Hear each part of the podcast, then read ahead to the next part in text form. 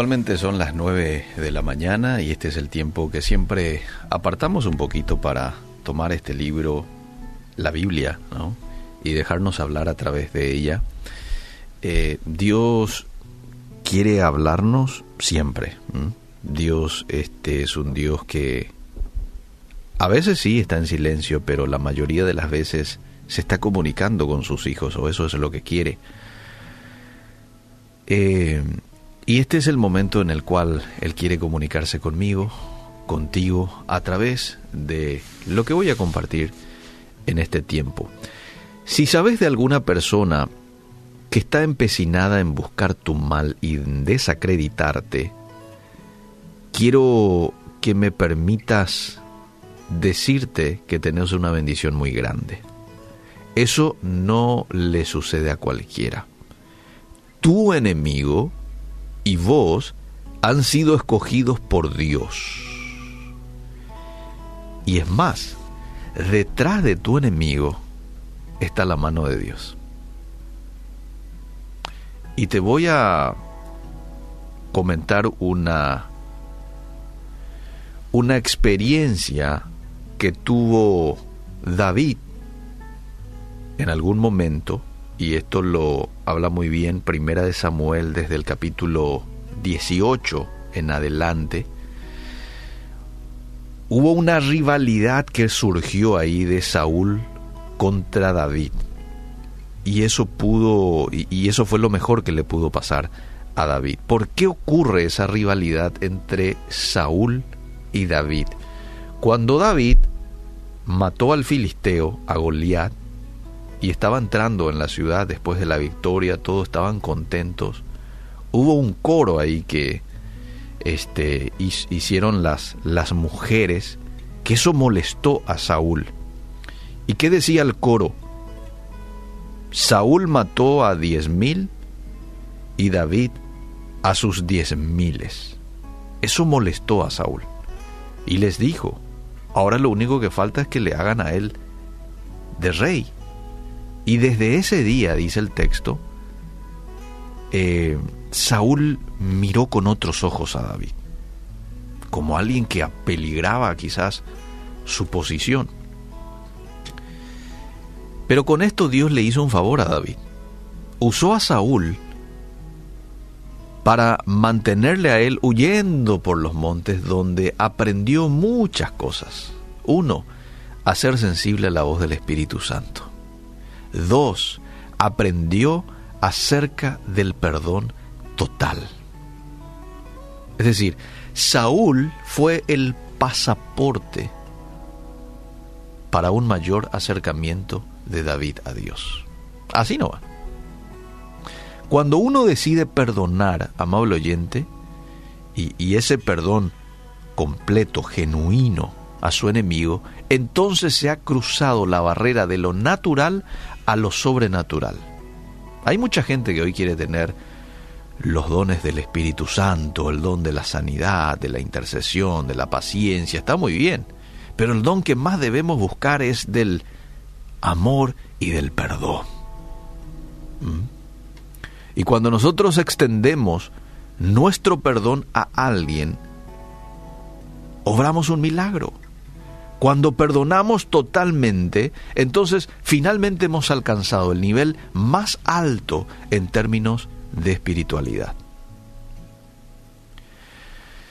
Si vos te vas a unos capítulos posteriores a Primera de Samuel 18, te vas específicamente al capítulo 24, vas a encontrar de que David tuvo la manera de vengarse de Saúl de matarlo, de quitarle de su camino.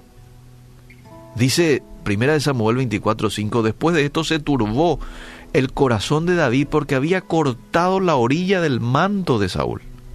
Y eso le hizo sentir mal a David. Le tuvo en sus manos para cortarle la cabeza. Y hasta cierto punto, Quizás podríamos decir de que Saúl se lo merecía. Después de todo ya Dios había escogido y bendecido a David como próximo rey de Israel. Así pudo haber razonado David. Y de esa manera también pudo haber actuado en consecuencia, ¿no? Podía pensar David de que estaba contribuyendo en los propósitos de Dios. Si querés espiritualizarlo un poquito más. Estoy apoyando al propósito de Dios al matar a este hombre. Porque ya él había recibido la unción como próximo rey de Israel. Humanamente hablando, matar a Saúl es lo que cualquiera de nosotros hubiera hecho. Pero David hizo algo que le acreditaba el título de hombre conforme al corazón de Dios. No hay nada que alegre más el corazón de Dios que el perdón. El gozo más grande de Él es perdonarnos a cada uno de nosotros. Dice que los ángeles hacen fiesta en el cielo cuando un pecador se arrepiente y viene a Cristo y Cristo lo perdona, lo abraza, le dignifica. ¿Mm?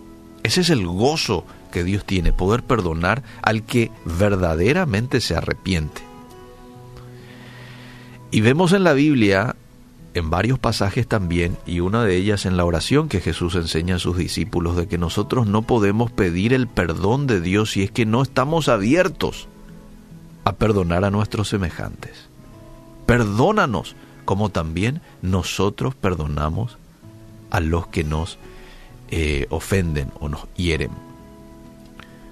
Hoy Dios pide que reflejemos su carácter perdonando a alguien a quien consideremos que sea imposible perdonarlo jamás.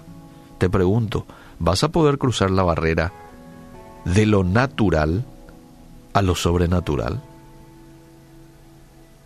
Difícil, me dirá alguien. Vos no sabés lo que me hicieron. Sí, cierto, no sé lo que te hicieron.